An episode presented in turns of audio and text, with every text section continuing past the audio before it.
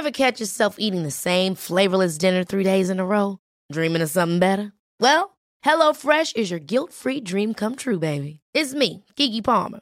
Let's wake up those taste buds with hot, juicy pecan-crusted chicken or garlic butter shrimp scampi. Mm. Hello Fresh. Stop dreaming of all the delicious possibilities and dig in at HelloFresh.com. Let's get this dinner party started.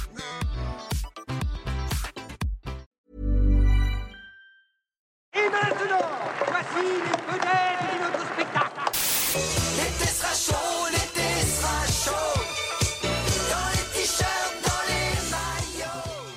Vous aimez le cinéma Nous non plus. Bonjour, bonsoir à toutes et à tous. Comme le disait le poète en cette période estivale, l'été sera chaud, l'été sera chaud dans les t-shirts, dans les maillots. Bonjour tout le monde. C'est... On est comment niveau chaleur dans le maillot? Bah, on est bien là. bah, Mieux que toi, je pense. mais- Moi, je fais un peu d'huile, moi. Parce que vous pensiez peut-être que nous allions rester enfermés à Paris dans nos petits appartements surchauffés et mal ventilés, à charbonner laborieusement pendant que vous sirotez des frozen margarita au bord d'une piscine bleu azur entourée par des créatures divines en maillot de bain coloré et avantageusement ajustées aux formes de leur corps. Et non mais vous nous avez pris pour qui? Non mais nous aussi on a droit à des vacances, merde, nous aussi on a droit au, on a droit au bonheur, non? Oui, c'est vrai, Ah. c'est d'abord. On n'est pas venu ici Bon. pour souffrir.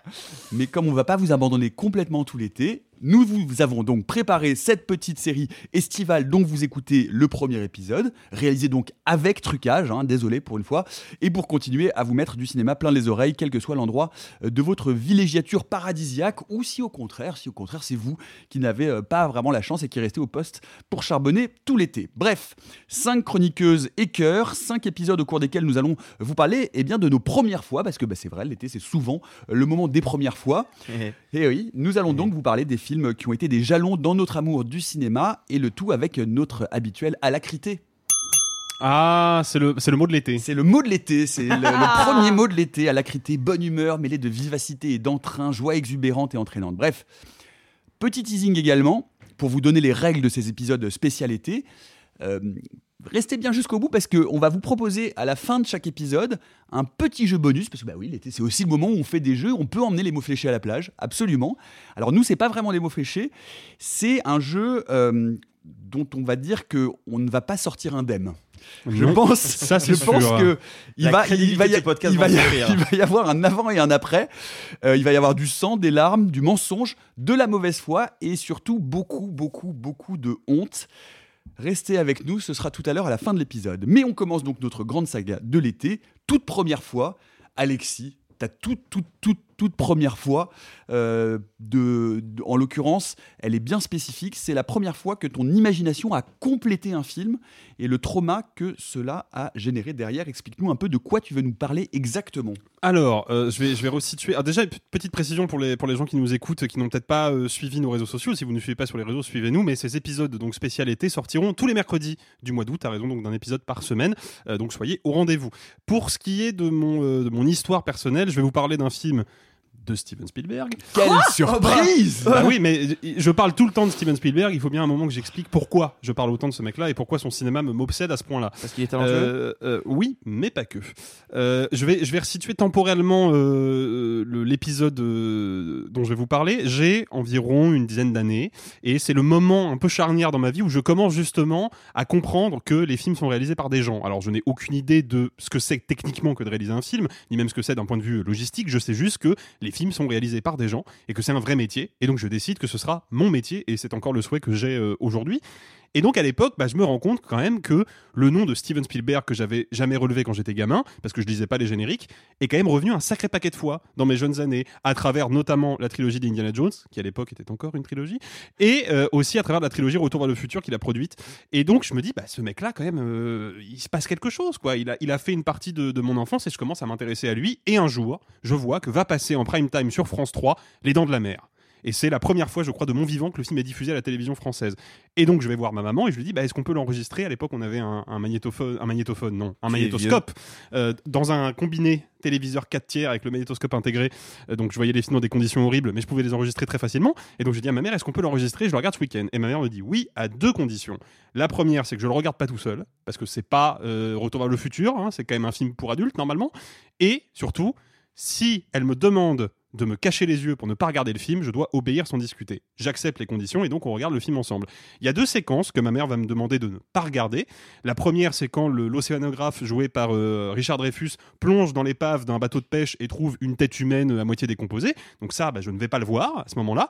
Et puis la deuxième séquence, c'est quand le euh, requin attaque un, petit bateau de plaisance et arrache la jambe du pauvre homme qui euh, naviguait sur le bateau et on voit la jambe qui coule au fond de l'eau. Et ça non plus, je vais pas le voir à l'époque.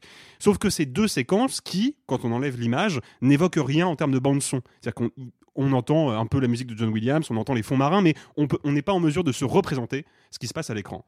Et puis arrive la séquence où le pauvre pêcheur Quint, joué par Robert Shaw, se fait dévorer par le requin, donc euh, dans le- dans- vers la fin du film. Si vous l'avez pas vu, je suis désolé de vous spoiler. Spoiler. Euh, mais si vous l'avez pas vu, c'est quand même. Bon, bah, Voyez-le Mais quoi. bon, oui, ce qui va non, se passer tout à l'heure, tu ne dis rien. Tu ne dis rien du tout. Mais bon, c'est un film de requin, les gens se font manger, quoi. Voilà, voilà, à un moment ça doit arriver quoi. Et donc arrive cette séquence et ma mère me dit cache-toi les yeux parce qu'elle avait, et c'est vrai, un souvenir assez vif et assez traumatique de cette scène-là qui est quand même assez violente. Et donc je me cache les yeux et là il se passe un truc assez dingue dont ma mère n'avait absolument pas conscience, c'est que du coup j'ai pas l'image mais j'ai le son. Et contrairement aux deux autres séquences, la bande son de cette séquence-là, elle est horrible. C'est-à-dire que déjà il n'y a pas de musique. Il n'y a que des bruits concrets. Il y a les craquements du bateau sous le poids du requin. Il y a aussi le craquement des os sous la force des mâchoires, qui est particulièrement crado. Et puis il y a les cris de douleur du personnage de Quint, qui en plus, petit, euh, petit détail technique, sature. Normalement, quand on fait une prise son, on règle le volume de manière à ce que le son ne sature pas, c'est-à-dire qu'il n'y ait pas de distorsion ou de dégradation du son, pour que ça reste agréable à l'écoute. Et là, volontairement, je sais pas si c'est un truc de tournage ou de mixage, mais volontairement, le son sature à mort, ce qui fait qu'en plus d'être difficile à entendre parce que c'est des cris de douleur horribles, bah, c'est presque douloureux à l'écoute parce que ça fait mal aux oreilles Et donc moi j'ai entre 8 et 10 ans à l'époque, j'ai les mains sur les yeux et j'entends que le son de la scène. Et donc je vais fantasmer une scène d'horreur ultra hardcore à base de jambes et de bras arrachés, d'éviscération, enfin un truc dégueulasse, qui évidemment n'existe pas dans le film. Et donc je termine le film. Comme à l'époque je suis un petit garçon qui a envie de faire croire qu'il est déjà grand, je ne dis pas à ma mère que j'ai vraiment vécu un cauchemar filmique, mais de fait c'est le cas. Et ce qui est dingue, c'est que c'est à la fois un traumatisme vraiment euh, intense, et en même temps, c'est la raison qui fait que je suis fasciné par le film. C'est-à-dire que d'un- seul coup, j'ai l'impression d'avoir ressenti, c'est pas une impression d'ailleurs, j'ai ressenti quelque chose que j'avais jamais ressenti avant. J'ai ressenti la peur, j'ai ressenti la terreur, et donc je vais garder un souvenir extrêmement vif de, cette, euh, de ce visionnage-là. Et puis, bah, les années passent, je deviens adolescent, je rentre au lycée en option cinéma audiovisuel, et là, je commence à me familiariser avec les bases de l'analyse filmique que je connaissais pas euh, jusqu'à présent, et notamment tout ce qui est bah, de l'ordre de la suggestion. Comment un metteur en scène va réussir à suggérer des choses qui n'apparaissent pas directement à l'image. Et en fait, je vais prendre conscience, grâce à ces cours, que bah, c'est ça le concept, la théorie derrière l'expérience que j'ai vécue, qui était donc purement émotionnelle et, pas du tout intellectualisée. C'est qu'en fait, mon imagination a complété le film que je regardais. Et en fait, ça, c'est nécessaire, pour moi en tout cas, pour qu'une expérience cinématographique aille jusqu'au bout de son potentiel, il faut que l'imagination du spectateur soit incorporée dans la mise en scène. Là, le, truc rigolo, c'est que c'est pas du tout comme ça que Spielberg a pensé le film, parce que lui, il a mis des images, et des images hyper explicites en plus, mais c'est à cette époque-là, quand je commence le lycée, que je vais découvrir par exemple la séquence d'ouverture de M le maudit de Fritz Lang, qui repose exclusivement sur la suggestion. On nous montre l'ombre du tueur d'enfant, mais on nous montre pas son visage, donc c'est au spectateur d'imaginer son apparence, et puis on va nous signifier l'assassinat d'une enfant sans nous montrer l'enfant. Donc la scène de l'assassinat qu'on imagine évidemment horrible, eh ben, c'est justement au spectateur de l'imaginer. Et c'est à ce moment-là qu'en fait je prends conscience que c'est ça que j'ai vécu, et c'est ça qui a fait que Les Dents de la Mer est devenu instantanément l'un de mes films préférés, et l'un des films qui m'a laissé le souvenir le plus, euh, le plus fort. quoi. Est-ce que tu te souviens de comment t'as perçu la première fois que t'as vraiment vu la scène du coup? Ah bah j'étais presque déçu. C'est vrai Mais non mais parce que... Ça ne pouvait pas être à la hauteur de ta construction. Mais c'est ça, et c'est aussi ça qui est, qui est super euh, important, et c'est ça qui m'a fait prendre conscience d'un truc, c'est qu'en général, les grands films de terreur et les grands films d'horreur sont des films qui jouent beaucoup sur l'absence, qui plutôt que de te bombarder la gueule des faits, hein. vont suggérer une présence monstrueuse ou une présence horrifique, sans nécessairement aller jusqu'au bout de la représentation. C'est le cas avec Alien, hein, Ouais, voilà. qui va euh, morceler son, euh, qui va morceler Ouais. son monstre, ce qui fait quand le monstre apparaît à la fin. En fait, il est un peu décevant parce que le costume est pas parfait et on voit bien que c'est un acteur dessous. Mais comme on a déjà fantasmé la monstruosité de la bestiole, bah en fait l'effet fonctionne quoi. Et là, euh, quand j'ai vu la scène en vrai, ce qui était assez euh, assez étrange, c'est que bon, il y a quand même des- deux trois moments euh, visuellement très graphiques, notamment quand euh, Quint crache du sang littéralement sur l'objectif de la caméra, ça c'est quand même vraiment gore. Mais bah tu vois que c'est un robot requin qui bouge pas comme un vrai. Oui, mais tu vois les protections sous les vêtements de l'acteur. Enfin, tu vois plein de trucs qui sont purement factices et que du coup moi j'ai pas vu. Et c'est pour ça que ça a créé ce, ce fantasme euh, complètement fou, quoi. Et ce que, ce que tu dis sur Alien, ce qui est intéressant, c'est que ce que tu décris pour la créature est vrai pour l'ensemble du film. C'est-à-dire que c'est vrai pour l'ensemble de la mythologie. C'est-à-dire que Alien est un film qui ne fait qu'entrouvrir des portes dans lesquelles ton esprit, et euh, moi ça, ça a été le cas, hein, va, va- va se mettre à fantasmer puisque tu n'as absolument aucune réponse. Et c'est effectivement cette part d'absence narrative et d'absence d'explication mythologique qui est un pur espace à fantasme et qui, ça. fait, et qui fait les grands films parce que tu les remplis par ton imagination. Exactement, ouais. Et- Bah, moi, moi, c'est ce que j'ai vécu avec avec Hellraiser, que j'ai découvert très, euh, j'allais dire trop jeune. Non, on découvre jamais les films trop jeunes, et surtout il faut les découvrir trop jeunes. Est-ce qu'on est suffisamment âgé pour découvrir le Razer à un moment de sa vie, en fait? C'est ben, ça, c'est ça. le- la J'ai- question. j'ai- découvert vers, vers mes 12 ans, j'avais commencé à regarder. Ah oui, des- d'accord, ah oui, Ouais, vraiment beaucoup jeune. Trop jeune. C'est beaucoup trop jeune. À 12 ans, c'est un peu jeune. Ouais, Ça j'avais- explique plein de choses. J'avais commencé à regarder des films d'horreur et en fait mes parents ne sont pas du tout ni cinéphiles ni euh, a fortiori cinéphiles euh, intéressés par l'horreur mais voyant que bah, j'en regardais ils pouvaient en parler avec moi et ça me- c'était un univers qui, qui me stimulait quoi qui m'a qui stimulait mon imagination bah pourquoi pas et un soir je me suis retrouvé avec euh, la je sais plus avec quelle babysitteuse c'était euh, parce qu'il y avait il y avait, il y avait France euh, j'avais un peu envie de lui aligner les vertèbres et il y avait Agathe elle, elle avait Non, envie de non, m'aligner les- non, À 12 non, ans. non. un peu vite que c'est ok de dire juste que t'avais envie de Ken. Hein. Tu sais, tu te retournes autour du pot, tu peux y aller directement. Écoute, Et ça nous nous évitera non, les non, non, non, c'était, c'était, c'était Agathe, parce que Agathe, Agathe, je me souviens, elle a passé une mauvaise soirée. Et en fait, tout simplement, j'étais allé louer un film au vidéoclub. Quoi, quoi? Attends, attends, attends, attends. passé une bonne soirée devant le film. Ah, Ah, devant. Hellraiser, oui. Je me souviens de la réaction. Non, parce Tu vois ont ce que ça crée les métaphores Voilà. chelous, Simon? Tu vois le je, problème? Je me souviens de la réaction d'Agathe, ma babysitteuse, devant Hellraiser. C'est-à-dire qu'elle, tu- elle vient, elle, elle vient garder un gamin un peu chelou. Bon, il regarde des films. Bon, euh, ses parents l'ont laissé louer un film. Ça peut pas être non plus euh, terrible, tu vois. Bon, au bout de 20 minutes, elle m'a dit, OK, c'est fini. C'est fini. On, a- on arrête le film là. Il y a déjà, il y a des, il y a, il y a- il y a- des chaînes qui sont sorties d'anus. On arrête. et, mais, et donc, ce qui a eu euh, deux effets, c'est que après ce début de visionnage, ce visionnage avorté, j'imaginais qu'est-ce qui pouvait bien arriver après dans le film, tu vois. Euh, sachant qu'en plus, j'étais à un âge où je pouvais pas du tout conceptualiser, mettre à distance ou comprendre toute l'imagerie à la fois euh, euh, euh, homo-érotique, extrêmement violente, enfin voilà, et toute la symbolique qui est à l'œuvre dans Hellraiser. Euh, mais néanmoins, j'étais très impressionné et troublé. Donc il y a eu cette première part où j'ai imaginé ce qui pouvait se passer après. Ensuite, quelques jours après, j'ai pu relouer le film et le voir. Et là, après, c'est passé autre chose. C'est imaginer d'où viennent les Cénobites, ces créatures incroyables de Clive Barker, et à quoi pourrait bien ressembler l'enfer dont les Cénobites sont les, sont les grands prêtres. Et, moi, ça a été un espèce de de- de- d'exhausteur d'imagination absolument incroyable, ce film. Ce qui Je tiens euh, juste à préciser que Sophie a pouffé quand t'as dit bite. Vraiment deux fois. Ah non, Si, non, non. oui, si, mais si. alors, c'est On pas en pour est là. ça. C'est pas pour On- ça. C'est parce que quand il a commencé, imaginez d'où. Et en fait, moi, j'ai- j'ai- mon, mon cerveau a complété sa phrase parce que c'est la thématique du truc. Et genre, je les ai imaginés leur quotidien, genre faire leurs courses, euh, faire le ménage chez eux. Et vraiment, j'ai eu cette vision de eux. faire les poussières. Voilà. Euh, Moi, euh, fun fact euh, aussi, puisque comme on, on va arriver tout à l'heure, vous, vous le verrez dans le, dans le domaine de la honte, je peux, je pense à vous le dire. Moi, par exemple, j'ai, compris, j'ai vu, j'ai perçu le euh, sous-texte homoérotique euh, de d'Hellraiser et j'ai appris que Clive Barker était homosexuel il y a deux ans. Ah merde Ah non mais, je- mais vraiment, hein.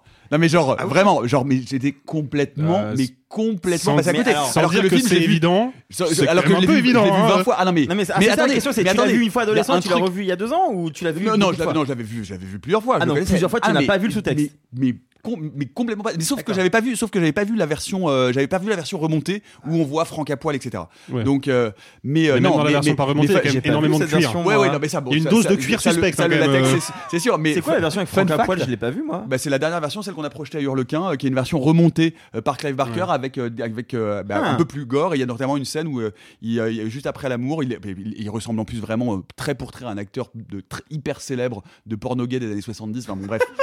Euh, non, mais Jacques fa- Toubon. non, Alain Juppé.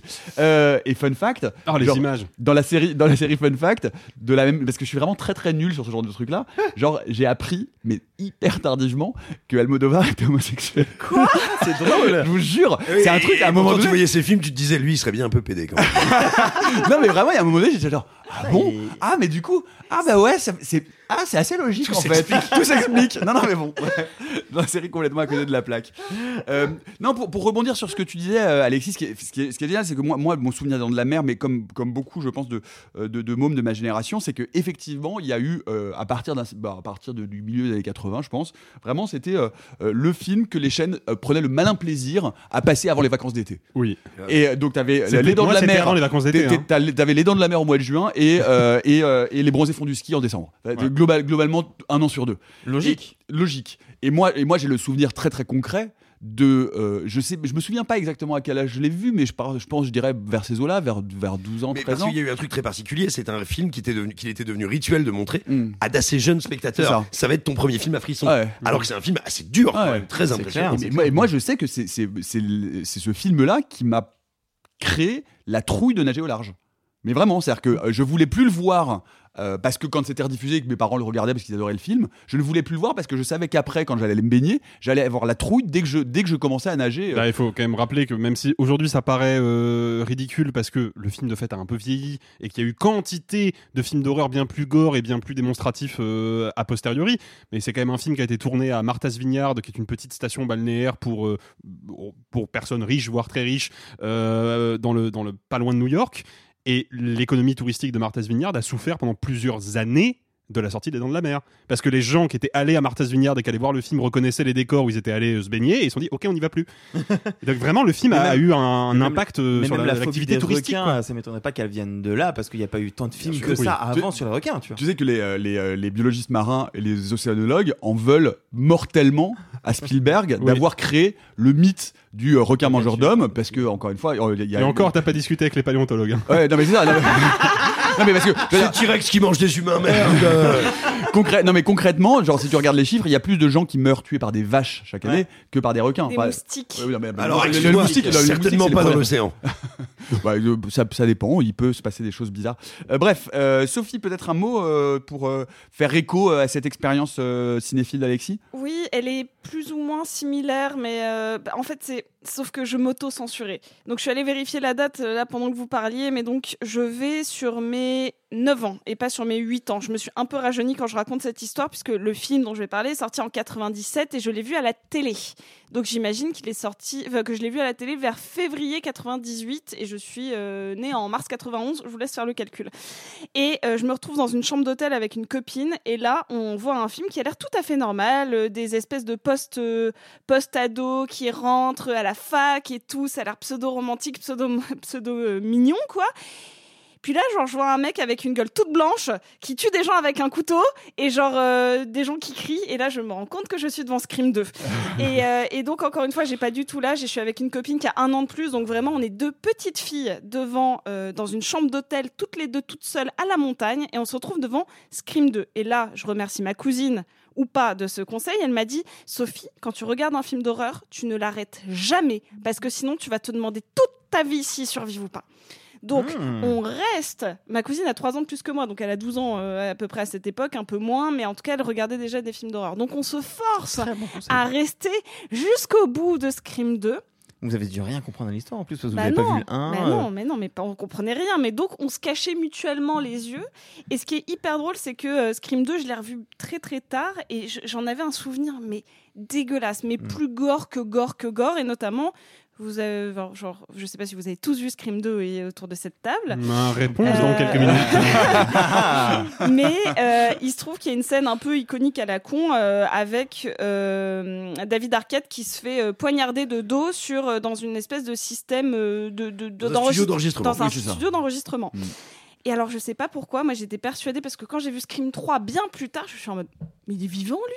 Pas- mais c'est pas- Alors moi je l'ai vu mourir dans le 2 parce que dans mon souvenir on l'a éventré et on a tartiné ses boyaux sur toute la vitrine d'enregistrement spécifique. cette scène n'a- jamais existé. Mais genre jamais. Et quand j'en parlais, genre ado avec des potes, parce que j'avais pas osé revoir Scream 2, j'étais en mode, Eh, cette scène des boyaux dans la cabine d'enregistrement et tout le monde me regardait en mode, Sophie, ça n'existe pas. Mais si, si, je te jure, j'ai vu que le film. moi, moi, mon oncle, quand j'étais euh, quand j'étais ado, m'avait parlé de Braveheart, qui était un film qu'il avait beaucoup vu parce qu'il était fan de Mel Gibson, et il m'avait raconté la scène de l'exécution de, de William Wallace, et il m'en avait parlé en me disant ouais à la fin c'est méga violent, il se fait arracher les boyaux et tout, et non. En fait, enfin, ah, mais si, hors champ. mais hors champ, Ouais, et ça. ça, l'avait Mais- tellement marqué Ouais. qu'il me l'avait décrit spontanément, comme Ouais. si la caméra avait tout filmé, alors que non, c'est hors champ. Bah oui. C'est mais ouf, je- hein. je- Bon, mais on, on reparlera à- à- dans un autre épisode euh, sur, sur, sur, sur une autre thématique de psychose et de la scène de la douche. Bah, bah, Ouais, mais ouais. moi, moi c'est, enfin bon, on en reparlera Et- parce que et c'est un autre thème. Mais combien de, même chose. gens, combien de gens sont persuadés après avoir vu Massacre à la tronçonneuse qu'il s'agit d'un film gore? Oui, Ah ouais, non, Par ça c'est fou. C'est Ça c'est ça. fou. Hmm. Mais Bah, ça commence par des, par des shots de, de- des photos un peu, c'est ça qui Ah, ça, les ça gens, commence par un travelling arrière sur un cadavre, qui d'ailleurs c'est potentiellement un vrai cadavre. Mais il y, a- y ambiguïté sur euh, cette Et- séquence-là. Et- Il y a, il y a Magouille sous gravillon. ouais. Ouais, ouais. Mais donc, enfin, en, en tout cas, voilà, ce qui est intéressant, c'est que, euh, pareil, j'avais le son, mais techniquement pas l'image, mais j'avais tellement peur, et en plus, on dormait face à une vitre qui, qui menait, qui donnait vraiment sur la montagne, et j'étais persuadée que quelqu'un, du coup, allait venir ta- tartiner des boyaux, à tel point que l'année d'après, j'ai demandé à changer de chambre. En fait, j'avais pas dit à mes parents que j'avais vu un film d'horreur, j'étais obligée de taper à leur porte en pleine nuit en mode, je ne peux plus dormir dans cette chambre. Il y a un mec avec un masque blanc qui va venir, genre, tartiner des boyaux sur ma vitre. Et, et en fait, juste spécifique. hein. cette vitre, ce, ce qui se passe dans ce film n'existe pas. Genre, Ouais, mon ouais. cerveau l'a surprojeté. Et en, en fait, ce qui est un peu inquiétant dans mon cas, c'est que euh, j'ai quand même imaginé des trucs super violents que je n'avais jamais vu dans d'autres films, que j'avais pas Hmm. pu projeter d'ailleurs et faire des micmacs, quoi. Genre. euh, un peu triste. Je- Désolé papa, maman, genre j'aurais pas dû faire ça. genre. Et toi, Arthur? Euh, moi, c'est bah, ça va être un peu la même chose et en même temps, c'est un chouï différent parce que je me souviens pas précisément à quel âge j'ai vu le film qui m'a vraiment marqué à ce niveau-là. Mais par contre, euh, je sais que je suis enfant. Je sais que je suis enfant, je sais que j'ai pas l'âge de voir le film que je vais voir et je vois le sixième sens de Shyamalan et je sais qu'il y a, je pense que c'est ma première expérience de jump scare. Et il y Ah, a ceux de sixième un sens, ils jump sont salés. scare. hein. Il y a un jump scare d'une petite fille qui vomit dans une Oh tente. Pardon, Et excuse-moi. ben, eh ben, très, très intéressant. Tu vois cette réaction? Ah, Quand je l'évoquais, je l'avais pendant des années. Ah ouais, c'est pas du tout ce qui le plus marqué. dans Moi, le je l'ai montré à ma, à, ma, à ma chère et tendre il y a peu de temps en disant Oh putain, ça va être la scène de l'attente, ça va être la scène de l'attente. Et en fait, je la regarde, je fais Ah, mais il se passe rien. C'est-à-dire que pendant des années, je me suis dit que c'était le plus gros jumpscare de l'histoire du cinéma.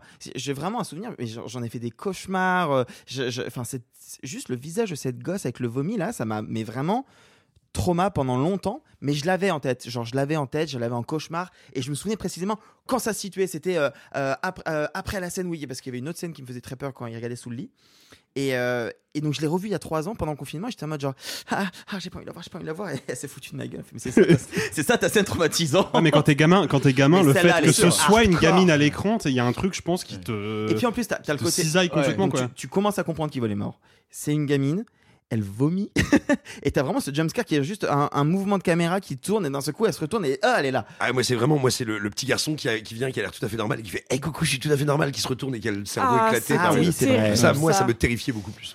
Mais je pense que mon cerveau à un moment a fait un tri et a choisi un jumpscare qui était terrifiant, ad vitam aeternam, et c'était la petite Et qui il a bloqué ouais. là-dessus. ouais. Ouais. Moi, moi c'est moi, c'est- c'est rigolo mon, mon- mon expérience parce que euh, pour le coup, c'est un film entier que j'ai fantasmé. Euh, et ce film, euh, bah alors, donc moi je suis né en 76, c'est un film qui sort en 84 et euh, il y a des affiches partout dans Paris. Et, euh, et ces affiches me. me et, et alors, pour être tout à fait honnête, je crois que c'est des affiches du deuxième, euh, et, plus que celles du premier, parce que sur le deuxième, il y a son visage, c'est Freddy. Oh Parce que moi, on va encore ressembler ah, les parce affiches que- d'époque. bah, le- parce que, sur le premier, il y a pas son visage. Sur le premier, il y a juste les Il il y a les la- maison, ouais, euh, semblant, ok. Et, euh, et donc, voilà, donc euh, 84, euh, le, le deuxième Freddy, le 88, 87. je crois. 87. Euh, et, euh, et en fait, euh, et du coup, euh, et du coup, Freddy 2, 85. Ah, bah oui. Ouais, même c'est pas pour- 10 ans quand Juste il affiches. 10 ans. Et, et en fait, et, et- et- et il y a ce visage brûlé avec ses griffes. Et en fait, donc déjà, j'ai peur de l'affiche. Et surtout, bah, dans la cour d'école, tu vois, c'est un peu le truc, tu vois, genre, tout le monde est un peu genre, ouais, ouais, enfin, tu vois, et les grands nous disent, ah là là, c'est un film qui fait super peur. Et en fait, on me raconte le film.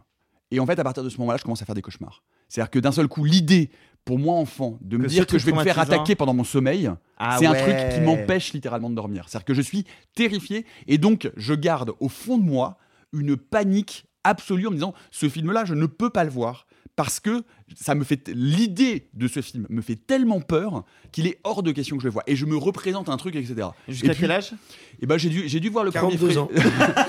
J'ai- non, j'ai dû voir le premier Freddy vers, euh, vers 14-15 ans. Euh, bah, enfin, encore, ensuite, le vidéoclub a ouvert en bas de chez moi quand j'avais 13 ans. Et j'ai dû le voir assez rapidement. Et j'ai été hyper déçu. C'est-à-dire que moi, je trouve que. Je trouve que non, non, bah, bah, non, même, non, même pas le premier. Moi, moi je Merci. fais partie des gens qui qui n'aiment. Je trouve que l'idée est extraordinaire. Je trouve que c'est un film. C'est pas un bon film d'horreur, c'est un film mal réalisé. Je trouve que c'est un film complètement de traviole. Je trouve que les effets spéciaux. Le sont, Le 1, je le trouve ça. Le moment avec le les, avec, les, ouais. avec les bras. Avec les, enfin, je, Bah, rien n'est scène de la crédible. baignoire, quand même, c'est fort quand même. Ouais, oui, la scène de la baignoire. Non, moi c'est la scène du mur. hein. La scène du mur, j'en ai fait des cauchemars. hein. La scène Quand du mur quand- de Johnny quand- Depp Non, non, non, non, non, ça c'est grand guignol et c'est Ouais, cool, mais c'est pas le- effrayant. le jet tu de vois. sang, non, c'est pas Ça, c'est effrayant pas du effrayant. Non, par contre, le moment où elle dort et lui Ah semble oui, euh, oui, se mur, matérialiser oui, à travers le mur, Ouais. ça c'est terrifiant. Ouais, ça c'est pas mal. Mais, mais bon, c'est le 3 que C'est le j'adore. 3. Mais Le voilà, 3, le 3 le exceptionnel. trois. Ensuite, le, le 3, pour le coup, le Enfin, 3, c'est pour le, le, vrai Freddy que j'attendais et c'est le vrai Freddy terrifiant, lubrique, dégueulasse, visqueux, enfin voilà. Et euh, C'est- marrant que tu racontais de fait d'avoir peur des affiches parce que moi aussi, micro anecdote, euh, mon père collectionnait les petites cartes postales d'affiches qu'il y avait dans Ciné Live à l'époque et il les accrochait dans les toilettes. Et celle qui était la plus basse près des toilettes, au niveau de la chasse d'eau, qui était donc à hauteur d'enfant, c'était Scream. et et j'avais cette crainte. Je n'ai pas fait caca terrible. pendant 10 ans. Non, c'était pire que ça, c'est que quand je tirais la chasse d'eau, je partais en courant. J'avais ce truc de... Ah ouais, je- non mais c'était horrible, genre je sais pas, typo- je sais pas ce que j'imaginais, mais vraiment je, je c'était je tire chasse d'eau, je, je ferme la lumière, je cours. Mais vraiment, parce que l'affiche me terrifiait de Scream. Vraiment, beaucoup. Et, euh, et- et- et- micro anecdote parce que c'est ce que tu disais tout à l'heure aussi, Alexis m'y fait penser. Moi, la, la- la- la scène, la scène traumatique dont je ne vois qu'un bout et qui a été vraiment aussi un truc hyper traumate euh, parce que je crois que du coup ça doit être en 85 aussi, donc je suis quand même encore petit. C'est la série V. Le- Bien les- sûr. La Ah. série V avec les lézards. Ah, que pour le coup, je pas vu moi. Voilà, les envahisseurs. Euh, Ah, et- avec bah- euh, David Vincent? Bah, Non, bah, pardon, non, mais je veux dire, non, la série V où il y a des envahisseurs. Voilà, Non, non, pas les il y a- envahisseurs il y a eu un remake dans les années 2000, mais la version. Non, mais euh, qui- est nul. La, la version originale, d'accord. Le, le remake, il est très mauvais. hein. Bah, Alors, excuse-moi, je connais que celle-là. hein. non, l'original, le- Excuse-moi, elle est en l'origine- 93. Et Le- après- L'original est de et- 84 et, elle a été diffusée en France en, 80 en 85, euh, euh, en 80, non, en 87. Et après ça, euh, tu peux plus j'ai 11 regarder quelqu'un manger un rat. hein. Ouais, alors déjà ça, ça a tellement mal vieilli. Regarde ça le, problème, c'est que ça non, non, non, mais surtout, c'est que en fait, je, mes parents regardaient ça et moi, j'avais pas le droit de regarder la télé parce que c'était tard et que c'était projeté un peu tard. Mais néanmoins, dans ma chambre, je pouvais entrouvrir la porte Mm. et voir et apercevoir l'écran de télé. Et euh, il y a un cliffhanger terrible. Je sais pas si vous l'avez vu, mais il y a un double accouchement et c'est un enfer. C'est quand même. J'assiste donc à 11 ans à un accouchement donc d'abord d'un bébé normal mais qui a une langue de serpent et en fait il y a un deuxième enfant parce qu'il y a des jumeaux et la meuf accouche d'un reptile. Ouais, ça c'est rude. J'ai passé, ben, je me suis simplement donc je me suis mis à pleurer et je me suis remis à, et je me suis remis à demander à, à dormir avec la lumière. Voilà. et je suis devenu homosexuel. Je me suis dit plus jamais, jamais d'accouchement dans ma vie. Jamais d'accouchement. bah, c'est- enfin, euh, pour terminer, désolé, hein, mais j'ai une anecdote aussi comme ça, des trucs traumatiques euh, enfants. Euh, quand je le dis, tout le monde se fout de ma gueule parce que je pense que c'est quelqu'un d'absolument pas terrifiant. Euh, quand j'ai- quand j'ai grandi, euh, ma Gérard mère- Larcher. Ma mère avait fait peur avait la- le, le- le- le câble, et ma mère regardait énormément 13ème rue, qui était une chaîne qui diffusait euh, des séries policières, des polars, des machins. Et quand j'avais euh, 8, 9, 10 ans, il y avait une émission qui était juste avant la fameuse série de 20h50 qui était présentée par Tom Novembre. Oh oui. Et Tom Novembre qui était je avec un ton ça. macabre, Ouais, une euh, voix- dans une une espèce- voix très et qui était dans une espèce de fausse morgue avec un filtre bleu. Mais, mais vraiment, je vous assure, je pense au moins 3 ans de cauchemar de Tom Novembre.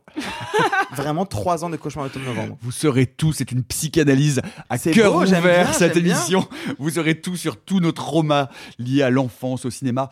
Euh, bref, en tout cas, euh, vous pouvez aussi euh, ben, nous raconter, vous, quel film vous avez fantasmé, complété. Vous pouvez nous parler aussi et partager avec nous ces expériences et vos traumatismes cinéphiles personnels et tout ça dans les commentaires de nos différents réseaux sociaux. Et d'ailleurs, puisqu'on parlait des, des dents de la mer, ça me fait penser à, un, vous, de, à Alexis, tu- tu- vous connaissez la différence entre un rouquin et un requin?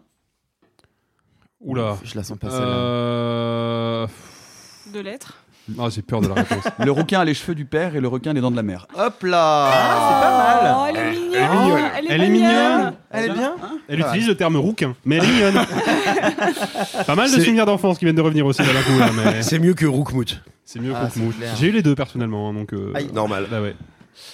Arrive le moment tant attendu, Oh non. le moment redouté de toutes les personnes autour de cette table, le moment du pas vu pas pris.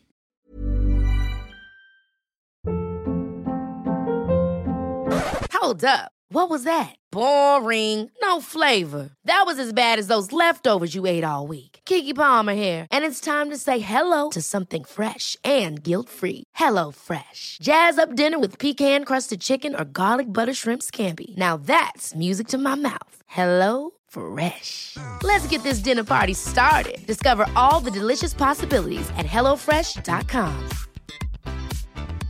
I'm Sandra, and I'm just the professional your small business was looking for. But you didn't hire me because you didn't use LinkedIn jobs. LinkedIn has professionals you can't find anywhere else, including those who aren't actively looking for a new job but might be open to the perfect role, like me. In a given month, over 70% of LinkedIn users don't visit other leading job sites. So if you're not looking on LinkedIn, you'll miss out on great candidates like Sandra. Start hiring professionals like a professional. Post your free job on linkedin.com/achieve slash achieve today. Chez l'homme, comment peut-on la saillie en avant des os maxillaires? Oui, on jeu. La Guadeloupe? Alors, petit conseil, éloignez les enfants du poste. Parce que ce qui va se passer à partir de maintenant va être vraiment sale. Pas vu, pas pris, c'est donc notre jeu de l'été. Euh, C'est plus exactement notre jeu de la honte. Chaque personne autour de cette table, nous cinq donc, euh, a mis de façon secrète et sous contrôle d'huissier trois petits papiers dans une boîte que je tiens dans la main. Sur ces trois papiers, trois titres de films, des gros films, hein, pas des petits films euh, indépendants que personne n'a vu, des films indispensables normalement à toute culture cinéphile qui se respecte. Sauf que ces trois films que nous avons mis, ce sont des films que nous n'avons pas vus. Enfin, que chacun. que Que chacun chacun, n'a pas ouais. vu. Voilà, Ça, individuellement, chacun n'a pas vu. Donc c'est la honte. Enfin, Le but, c'est la honte. Donc, comment ça va se passer? Eh bien, chacun à notre tour, on va tirer un papier, lire le titre du film, et on va essayer de trouver quelle est la personne autour de cette table- qui ne l'a pas vu pour lui coller la grande honte? Tous les coups sont permis, la plus grande mauvaise foi, les mensonges et hontés, tout pour ne pas se faire afficher et reconnaître non seulement qu'on n'a pas vu un monument de l'histoire du cinéma, mais qu'en plus il n'est pas tout à fait impossible qu'on ait par le passé menti et fait semblant de l'avoir vu pour ne pas se ridiculiser. Peut-être peut-être même que ça fait des années qu'on parle de ces films-là ça. avec nos amis en disant Ah ouais, ça c'est beau. Ça c'est vraiment Et on ah cette scène. jamais vu. Ou pire, le Hmm, j'aime pas trop. On peut dire néanmoins qu'il n'y a pas de honte à pas avoir une Absolument, et c'est- et que Et c'est c'est bien la motivation Et c'est bien ce la jeu. motivation de ça, c'est qu'on va vous rassurer, on est- faire de, que- de vous montrer qu'on est tous faillibles, que personne n'a Hmm. absolument tout vu. Il y a trop de films en fait, euh, surtout. euh, Qu'on a tous des lacunes, que l'important c'est de réussir à On se cherche des excuses en fait là. Et surtout, et surtout, l'important, les amis, l'important, les enfants, c'est de mentir. Les masques vont tomber. Je vais donc euh, lancer le Ce chrono. que je voudrais Oui. rajouter aussi, c'est que vous pouvez le faire vous-même chez vous pendant l'été, ce jeu, parce qu'au final, juste, il vous suffit d'imprimer des papiers ou de les écrire de manière à ce qu'on ne reconnaisse pas votre écriture, mais vous pouvez tous le faire cet été, et ça, c'est trop et cool. jouer au jeu de la honte entre amis. Donc, les séquences durent 15 minutes. Euh, je vais ouvrir la boîte de la honte. Je vais c'est lancer toi qui lance le premier le film. chronomètre et je vais lancer le premier film. T'as vu le Ah, titre amis, non, non, pas encore, pas J'ai encore. super peur. Mais je transpire un peu à grosses gouttes. mais pareil. Sachant que, sachant, alors ça, tu l'as pas précisé, c'est Nicolas, mais il faut le dire pour les auditeurs et les auditrices parce qu'ils nous voient pas. Mais on va tirer les uns à la suite des Mm. autres un titre de film. Mm. Donc il est possible Qu'on tire notre propre Il est film. possible qu'on tire notre propre Et donc, film. on accuse quelqu'un. Bon, bref, ça va Voilà. être au Et jeu. vu qu'on sait pas Le but, c'est qu'il le est but, c'est qu'on ne soit pas fâché à l'issue de ces enregistrements. Ça me paraît impossible, mais euh, Vas-y, vas-y. Alors, attention, on va mettre Le chrono. le chrono top 15 minutes. Portrait de la jeune fille en feu. Qui n'a pas vu Portrait de la jeune fille en feu? Ah, en plus c'est un film récent. C'est un film récent. euh, c'est un film récent de Céline Sciamma avec Adèle Haenel. Euh, qui euh, qui n'a pas vu Portrait de la jeune fille en feu? Moi, j'ai des idées. Moi, je, je- moi, j'irais bien sur Sophie. Ça, pour le coup, non. Bah, alors, alors vas-y. C'est quoi tes arguments Parce que, alors, euh, en plus, tu n'étais pas là de lors, lors du dernier enregistrement, mais je suis hypermnésique des, des salles dans lesquelles j'ai vu les films. C'est la question que j'allais te poser. Quand où, est-ce que, où et quand tu l'as vu Euh, l'ai- c'est la question qu'on lui pose à je chaque fois, du coup. je, je l'ai, je l'ai vu au Luxor euh, à côté euh, de ma copine Eugénie. Mhm. Et euh, j'étais aussi à côté de mon ex-conjoint de l'époque et euh, du conjoint d'Eugénie. Et les deux garçons n'ont pas aimé le film et les deux filles ont pleuré toutes les larmes de leur corps. Mais il était pas fermé, le Luxor, à l'époque? Ah Il a non, réouvert il y a pas très longtemps. Oh, le beau coup de bluff Oh l'attaque Alors, Oh putain Oh, le On appelle ça un tacle à la jugulaire. le, le coup de bluff un peu nul parce que j'habite sur Paris depuis 10 ans, j'ai jamais connu le Luxor fermé moi, monsieur. Alors c'est peut-être qu'il a réouvert il y a 10 ans. Ok. Il a peut-être Non, réouvert non. il y a 10 ans, mais à un moment, Donc- un jour, il était fermé. Non, euh, mais non, sur- je, je peux vous décrire. euh, Non, mais tout sur dans un le film de- détail, euh, sur un film de Céline Sciamma, genre, je trouve ça très douteux. Mais c'est- pour ça, parce que non, c'est comme ça, c'est la honte, je me suis non, dit. non, genre, Parce que c'est plutôt ton genre de cam, donc c'est pour ça que je vais vers toi. C'est Nico. Ben oui, je pense que c'est toi, c'est du coup, genre, t'as- attaqué. fou, attendez, Nico. attendez, parce que non mais attendez, surtout parce que c'est un film récent. Donc Ouais. la question que j'ai envie de poser, c'est qui autour de la table a déjà publiquement sur les réseaux sociaux dans un média parlé de ce film? Moi, j'en ai parlé. Bah, moi, j'étais, c'était mon premier can. Bah ouais. Euh, Donc, moi, j'en ai parlé. je, je sais plus si c'est moi qui ai écrit la critique pour écran large, mais j'ai écrit dessus. En tout cas. Moi, je, moi, je, moi, je crois que c'est moi qui ai écrit la critique pour Comini. Ouais, hein, les taux c'est Alexis. Non, non, non, non c'est Alexis. Alors, moi, je vais te dire pourquoi c'est Alexis, parce que je vois bien Alexis à l'époque, il y a encore quelques il années. Train, il est en train d'être là, de, être là, genre, mais ce truc-là de féministe, de canois, de merde, c'est pas du Spielberg. Il où sont mes plans grues Où sont mes travelling Alexis essaie de détourner l'attention. Ravi de, découvrir que je suis de droite. Euh, non, Alexis, Alexis, non, on voudrait tous dire qu'on est très admiratif de ton, chemin parcouru. Merci, Simon. Mais en l'occurrence, non, c'est pas moi, parce que je l'ai vu, Portrait la jeune fille en feu. J'ai pas vu beaucoup de Siama, mais j'ai vu celui-ci. Vas-y, c'est quoi ta scène préférée? Euh, ma scène préférée, je pense que j'irai, euh, même si c'est un petit peu cliché, vers la scène euh, où, elles se, euh, où elles sont face à face et il y a le miroir qui est posé devant les parties intimes de Adèle Haenel. Et, à elle, et à partir de là, elle, dessine son portrait en se voyant dans le miroir. C'est un peu théorique, mais je trouve la scène Nico, assez jolie. C'est quoi la scène de fin C'est un film que j'aime beaucoup d'ailleurs par ailleurs. Nico, c'est quoi la scène de fin du ah film Non, pas spoiler. Non, non, non. Ah, ah non. regarde, il rougit, ne sait plus quoi dire. c'est fou, Nico. C'est fou, Nico. Non, alors j'ai un problème avec le portrait de la jeune fille en feu. C'est que. Je, vu, euh, je suis parti avant la fin parce que je m'ennuyais. Non, c'est pas ça, c'est que je me suis endormi. J'étais sûr. Ouais, ça, c'est une excuse facile. Mais du coup, allé le voir. Tu, tu es allé le voir. Je suis pas allé le voir en salle. Je l'ai vu après. Mais tu l'as vu après. Je l'ai vu après. Mais tu l'as vu. Mais je l'ai vu. Ah oui, ça je l'ai vu, indiscutablement. Mais je l'ai vu, mais je me suis vraiment endormi et j'ai jamais, j'ai jamais rattrapé, euh, j'ai jamais rattrapé les. Bah, mais, mais j'aime beaucoup. Ah, j'aime beaucoup ce film. Ah, moi euh, aussi, je trouve que c'est un chef-d'œuvre. Mais, mais je peux comprendre qu'on puisse s'endormir. Genre, c'est un film que j'adore. Non, moi, euh, j'étais crevé, oh, j'ai moi. Moi, j'ai pas me justifier de moi. Parce que toi, tu l'as vu à Cannes. Alors, je crois même que je l'ai vu en théâtre lumière. Alors, moi, je vais vous dire deux choses. À l'époque, il y avait des projets presse en lumière. Alors honnêtement, premièrement, je trouve qu'on est tous très bons. De deux, pardonnez-moi, mes trucs, mes trucs sont bien plus honteux que ça. Hein. Bah, c'est clair. non, mais ça, ça marche pas. Moi aussi, ça, marche de- les miens sont beaucoup plus. non, non, non, Les miens sont beaucoup plus honteux que Non, ça. moi, je non. vous assure que les, les miens sont. plus Moi, moi aussi, ça me rassure sur le fait que la personne qui a mis ça, je suis genre, alors moi, je moi, c'était pas en tête lumière. Je pense qu'à l'époque, il y avait déjà. Enfin, non, à l'époque, il y avait. franchement, euh, je euh, moi, je pense que je l'ai vu en Debussy. Et euh, quoi que tu. me J'ajouterais qu'on s'en bat les couilles, hein, mais, c'est Simon. Ouais, ouais, c'est sûr. C'est Simon. On en est déjà au stade du vote là Est-ce qu'on on passe Attends, Non, mais non, mais attends, vas-y, non, mais défends. On a combien de temps toi On est on est à 11 minutes. Vous ne m'avez pas laissé me défendre. Alors vas-y, euh, défends-toi. Mais moi, je l'ai- je l'ai vu à Debussy. Moi, c'est moi je l'ai vu un petit peu comme l'arrivée dans un certain classicisme de Siama. Euh, c'est pas mon préféré de Siama, moi je l'ai déjà dit, mon préféré c'est Petite Fille. Oui, ça a l'air mineur, machin. J'étais plutôt très rassuré par le film. Hein. Il, parle pas du film, il parle pas du film. Il n'y a, pas de Siama qui s'appelle Petite Fille. Hein. C'est Petite Maman. Petite Maman, oh, Alors, Petite Maman, c'est récent, mais j'avais adoré Petite Maman aussi, mais, euh, mais Ok, c'est celui-là. toi, Ok, j'aurais plutôt pensé que tu parlais de Tomboy, mais. Euh, euh, non, mais, ah, Tomboy. Je l'ai vu il y a trop longtemps. Non, mais tu vois, le, je te dirais le visionnage est trop éloigné, donc j'ai pas des affects un, peu, un peu recalés. Non, et plus sérieusement, moi je peux vous assurer, j'étais tombé, je ne dirais pas, euh, je ne dirais pas son nom, parce qu'en plus je suis pas sûr de savoir, de me rappeler lequel- si je crois que c'était Sotinel. J'étais tombé sur un journaliste du Monde à la sortie du film qui, a- qui défonçait le film. Et il faut savoir que de mémoire, le Monde est pas Libé, un autre du Triangle des Bermudes, bref, mais le Monde, je crois notamment, tapait énormément sur le film à Cannes. Et je me souviens qu'on avait très longuement parlé avec Guillemette Odissino. Alors, elle n'est pas autour de la table, mais je suis littéralement sorti de la salle de projo avec elle. Je ne vais pas vous décrire les scènes du film. On, a, sait tous décrire des scènes de films qu'on n'a pas vues. Euh, mmh. Et en plus, moi, j'aurais choisi aussi euh, celle du miroir. Donc, tu vois, c'est peut-être toi qui l'as pas vu, c'est peut-être moi, on n'en sait rien. Mais bref, oh là là, c'est mesquin. C'est mesquin, monsieur Rio. Ah, je te connais, mon gars. Vous êtes bons, les salauds, hein, parce que vraiment. Moi, hein. j'ai vraiment un doute sur Nico. Moi, j'ai vraiment un doute sur Simon. Hein. Non, mais moi, alors, moi, j'ai un petit doute sur Nicolas. Je commence à avoir un sérieux doute sur Simon. C'est horrible, mais petit sur Alexis. Ah, c'est vrai, je me pose la question parce que, la scène, qu'il a fêtée, c'est une scène qui a beaucoup tourné sur Twitter. Mais c'est la scène la plus connue, elle a été présentée, elle a été commentée. Alors vas-y, Alexis, une deuxième scène. Une deuxième scène. Euh, Attends, toi, t'as pas voulu raconter la fin quand même. La hein. scène, la scène. Tu t'en es bien sorti, regarde là. Autre scène, autre scène qui m'a marqué pour le coup parce que je la trouve un peu faible par rapport au reste du film. La scène où Adèle Haenel court en criant euh, sur la falaise avec euh, Noémie Merlon qui court après elle. Moi, je pense que c'est Nico. Ça, je trouve ça un peu. Regarde, il a, un sourire que les auditeurs oh, et les ne peuvent pas et voir. Il sirote son verre. Et il sait très bien qu'il s'en est sorti en disant qu'il s'est endormi devant. Bon, je pense qu'il faut passer au vote.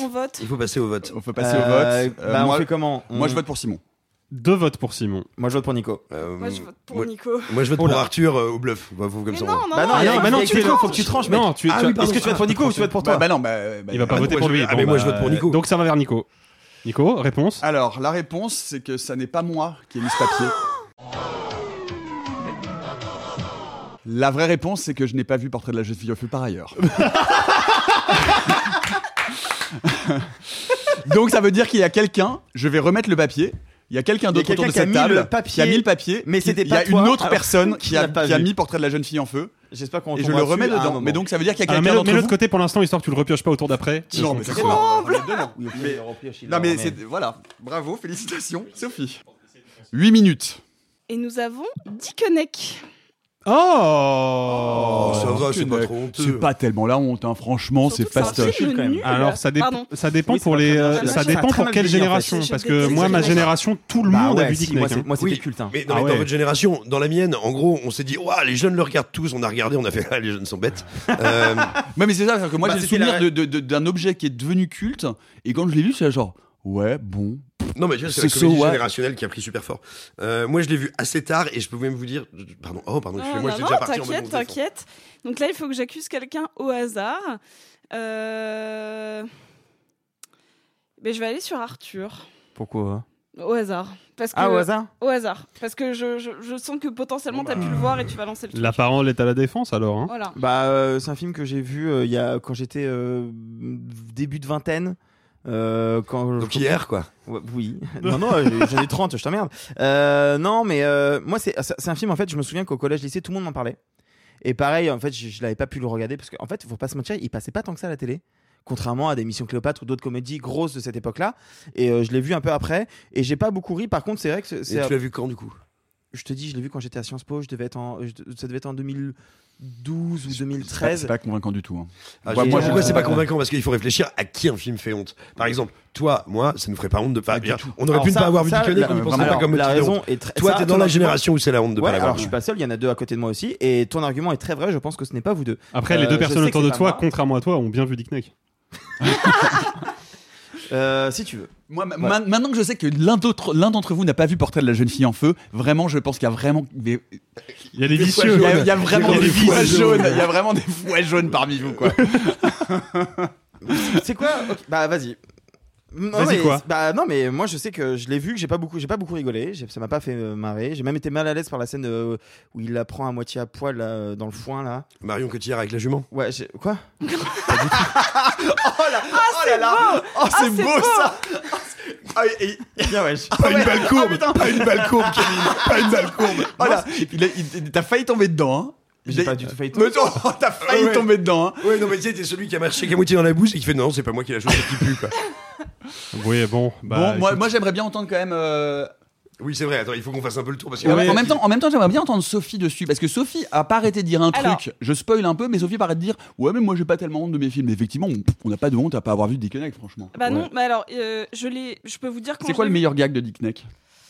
Bah en vrai, il n'y a pas grand chose qui m'a marqué dans le film. Euh, je, je, je vous explique. Facile. Je suis, je- j'ai vu Dickeneck parce que j'ai déménagé en Belgique juste après les EC et que euh, notamment c'est mon copain Thibaut que vous connaissez tous qui refaisait tout le temps et si vous le connaissez vous le savez, il fait une très très bonne imitation de François Damiens qui rigole dans le film. Ça, c'est vrai. C'est vrai. Et en fait, il m'a dit Cinq tu minutes. peux hein. pas, tu peux pas bosser, euh, genre tu peux pas bosser en Belgique sans avoir vu Dickeneck. Donc c'est un des films que j'ai regardé sur mon ordi euh, en l'ayant loué sur iTunes. Et euh, le seul truc qui m'a un peu marqué, c'est vraiment genre euh, euh, la scène euh, de François Damiens en train de demander à Mélanie Laurent, non c'est Oui, c'est Mélanie Laurent. ouais. Oui, oui, tout à fait. euh, de, de faire des photos de charme parce qu'en fait c'est un faux photographe etc genre je me souviens vaguement de ça mais c'est un film qui est très flou donc je l'ai vu et le truc que je me suis dit c'est Nah. genre c'est c'est pas pour Bah, moi peu et, pareil. et que- Mhm. si vous me connaissez vous savez que c'est pas du tout mon genre d'humour mais c'est un film que je n'avais pas choisi de voir à l'époque et c'est Thibaut qui me l'a imposé euh, Mhm. bisous Thibaut Non mais je comprends parce que moi c'était un peu la même chose. c'est-à-dire que Je suis arrivé à Sciences Po, tout le monde faisait des références à OSS euh, euh, et à et à Dickeneck encore. Bon, Et du ouais, coup, je Alexis, on l'a pas ça. entendu. Bah, moi, Dick Neck, en plus, euh, je, je me moquais des gens euh, de notre génération qui n'ont pas vu le film, mais euh, je l'ai découvert récemment, Dick Neck. Je l'ai découvert euh, à l'hiver. Oui, c'était l'hiver de l'année dernière. Donc l'hiver euh, 2022. Euh, Il faisait froid. hein. Ou l'hiver 2021. J'ai un doute. Ah, mais non, mais alors, non, crois je pas. peux vous dire Ah, exactement. Non, non, je peux vous dire exactement dans quel contexte je l'ai vu. J'étais en Suisse, dans la maison d'un ami pour le Nouvel An, mais du coup, je sais plus si c'était. Non, c'était pas le Nouvel An de l'année dernière, c'était le Nouvel An Euh, de l'année ouais, d'avant. ouais, Et ouais, vous ouais, moi, savez- j'ai- vous moi, savez j'étais que en quand les gens- Alaska. vous savez que Quand euh, les gens mentent, ils inventent des, Ça, des détails. Mais je- Et non, Est-ce mais que c'est c'était à ce devant un moment-là- écran Il est Euh, C'est à ce moment-là que j'ai vu Dick Neck euh, pour la première fois. ouais. 3 3,30. Est-ce que vous voulez voter? Ouais, moi, Simon- moi, moi, j'avoue Simon que j'ai- moi, j'avoue que j'hésite vraiment entre Alexis et Arthur. J'avoue que j'ai- j'ai- j'hésite vraiment entre Alexis et Arthur. Moi j'hésite pas, hein, je vote Alexis. Oui, Bon, alors. allez, je- on- ça, ça vous va si on passe au vote? Ouais, Ouais. on Allez-y, vote. votez. Arthur, quand même. Arthur. Je reste sur ma première impression. Arthur pour moi. Arthur pour moi. Ah, bon Arthur. bâtard. Alors C'était moi. Mon anecdote est réelle. J'ai vu Dickeneck en Suisse. Voilà. Ce qui est, ce qui est déjà un Eh accomplissement. bien, Arthur, on va pouvoir lancer, puisqu'il Ouais, reste aïe, aïe, 3 aïe, minutes. aïe, aïe, aïe. On a 3 minutes, donc, euh, donc là, il va Donc falloir là- attaquer très fort. hein. Ouais, va J'espère falloir. que je vais pas tomber sur un film à moi. Mais attends, et sachant que oui, on va, on risque façon, d'interrompre. on va- on risque Le truc, d'interrompre, ce sera on la suite de la reprendra. prochaine Ah Ah oui, à la fin du timing, À la fin on du ta- on interrompt arrête. et au prochain épisode, on recommence. Exactement. C'est ça. 2,45. Coup de foudre à Notting Hill. Oh. Euh, C'est Nicolas. Ouais, mais c'est quoi C'est quoi cette délit de sale gueule Putain, mais genre, choix, bon, euh, moi, bienvenue syndicat Alice Poliance, quoi. Alliance Police, pardon, Alice Poliance. Alice Poliance. Je sais que C'est une très jolie. je suis tendu, C'est une copine. C'est une copine Alice Poliance. Alors, je suis à peu près sûr que c'est Elle pas le raconte cas, toujours la fin des films. mais, mais je trouve ça très drôle que ce soit Sophie. Ouais, moi je pense que c'est Sophie. Et pourquoi Mais direct, mais parce que. Non, parce que sûr que Parce que toi, Parce que forcément, ça, fait. très Parce que drôle toi, que tu l'aies pas forcément. vu, celui-là. ce- Mais alors. je- comédie romantique, je c'est suis plutôt ta cam. Non, mais je suis pas comédie romantique, mais c'est un film genre. Un qui passait souvent à la télé quand j'étais ado, comme euh, j'ai découvert celui-là, Mariage de mon meilleur ami, c'était un peu une période de films que c'est comme genre il y a eu une période où je regardais beaucoup de films de Julia Roberts et euh, enfin avec Julia Roberts et, et donc du coup il y a eu toute cette période de films là et je me suis notamment retrouvée à avoir en VHS à peu près à la même période euh, Run- Runaway Bride, le- l'espèce de fausse truc et donc j'ai eu une petite période et en fait je me suis lassée très très vite de ce genre de film parce que bah Parce que je- tu les avais pas vus. Ah, le. C'est- c'est- il est agressif, hein, il, il en, joue. en plus, ça n'a piquant, mais ouais. ça n'a Il aucun passe sens. C'est parce qu'à un moment, genre, genre, j'ai vraiment eu une espèce de truc de c'est plus du tout ma cam et je me suis mise au cinéma d'horreur à peu près à cette période-là. Et c'est pour En ça même temps, que moi, bien Coup de foudre à plus- Notting Hill, pour moi, c'est quasiment du cinéma d'horreur. hein. Franchement, Ah, je- alors ça Bon, fait mime, ça, ça ça fait, ça fait ça longtemps du m'ennuie. coup. Mais ces trucs genre euh, T'en Love penses quoi, West, toi machin. Moi, c'est moi, de j'en pense que c'est une de mes comédies romantiques préférées. Ah ouais Je suis assez d'accord avec toi en plus. Mais parce que non, mais a parlé. j'ai toujours eu, j'ai toujours eu une euh, une vraie euh, appétence pour les scénarios de Richard Curtis Hmm. et également pour les films qu'il a réalisés. Je suis un peu moins, avec le temps, j'aime un peu moins Love Actually. et J'adore About Time, par exemple. Mais, euh, mais non, moi j'aime, moi, j'aime Ah. beaucoup euh, Coup de foudre à Notting Hill. Je trouve que c'est vraiment un film plutôt bien écrit, C'est assez drôle. C'est très bien construit, c'est un peu cruel, il y a beaucoup d'émotions. Moi, je l'ai vu avec ma mère et j'étais très touché de voir ma mère très émue. Ah ouais? C'est con, hein, mais Mais c'est pas, un des films qui ont hyper vieilli parce que moi, alors pour le coup, Bah, je, pas je tant pense ça, même que je suis allé le voir en salle. C'est un peu désuet, mais, euh, euh, ça a pas vieilli Mais ça. comme il reste euh, 43 secondes. Est-ce que vous voulez faire un vote express, euh, genre la, la, la, Ah la non, faut de faire la du suspense, c'est au Bah, prochain ouais, faut faire épisode. du- du suspense. La suite au prochain épisode. Parce que, mais pareil, tu, tu vois, pour moi, je mets ça. Enfin, pour le coup, moi, c'est vraiment des films qui sont sortis quand j'étais, quand j'allais au ciné en plein, en- en- C'est au toi, Nico. moment. Mais, mais tu te C'est calmes. toi. Non, mais c'est c'est comme toi. quatre mariages à l'enterrement, c'est des films qui m'ennuient. C'est-à-dire que j'ai jamais accroché à ces espèces de comédies romantiques britanniques. Tout le monde parlait de ça. voir au cinéma d'ailleurs. Mais non, mais j'y suis allé parce que j'y suis. bah, bien sûr. mais- non, mais, mais parce qu'il fallait aller le voir parce que c'est des films populaires. Bah oui, toi qui étais euh, maître du jeu de jeu de rôle. Mais, mais, mais pareil, mais mon chat, mais tu t'imagines, vous imaginez pas les mon chat, films c'est que j'ai mis là-dedans. Mais, mais tu crois moi, que j'ai c'est mis pareil, en fait, depuis tout à l'heure, je que j'ai mis là-dedans, Ah, ils ont honte, mais moi, je- pire que ça. Ah, mais moi, c'est Ça, terrible. c'est rien, mais j'en ai rien à foutre. Je pourrais, à la limite, vous dire, j'ai pas vu coup de foudre. J'en ai aucune Moi, je honte trouve avec que ça. tu justifies beaucoup. Ah. Bon, c'est la fin. Ce sera pour un prochain épisode. Je le garde, je le garde, on en reparle on au le, prochain on le- épisode. on le- on le reprend au laisse, le papier sorti euh, de la boîte. Et donc, voilà, s'il vous plaît, on va vous demander maintenant euh, quelque chose. On vous demande rarement des choses, mais ne nous laissez pas seul avec notre honte.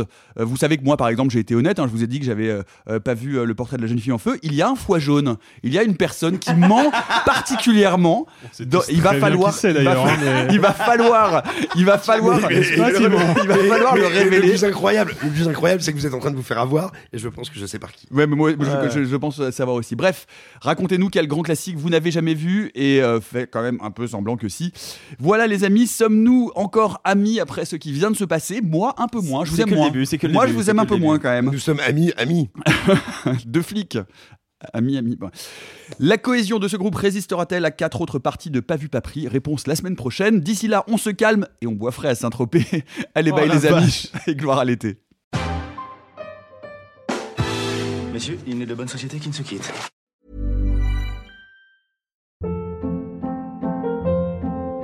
Hold up. What was that? Boring. No flavor. That was as bad as those leftovers you ate all week. Kiki Palmer here, and it's time to say hello to something fresh and guilt-free. Hello Fresh. Jazz up dinner with pecan-crusted chicken or garlic butter shrimp scampi. Now that's music to my mouth. Hello Fresh. Let's get this dinner party started. Discover all the delicious possibilities at hellofresh.com.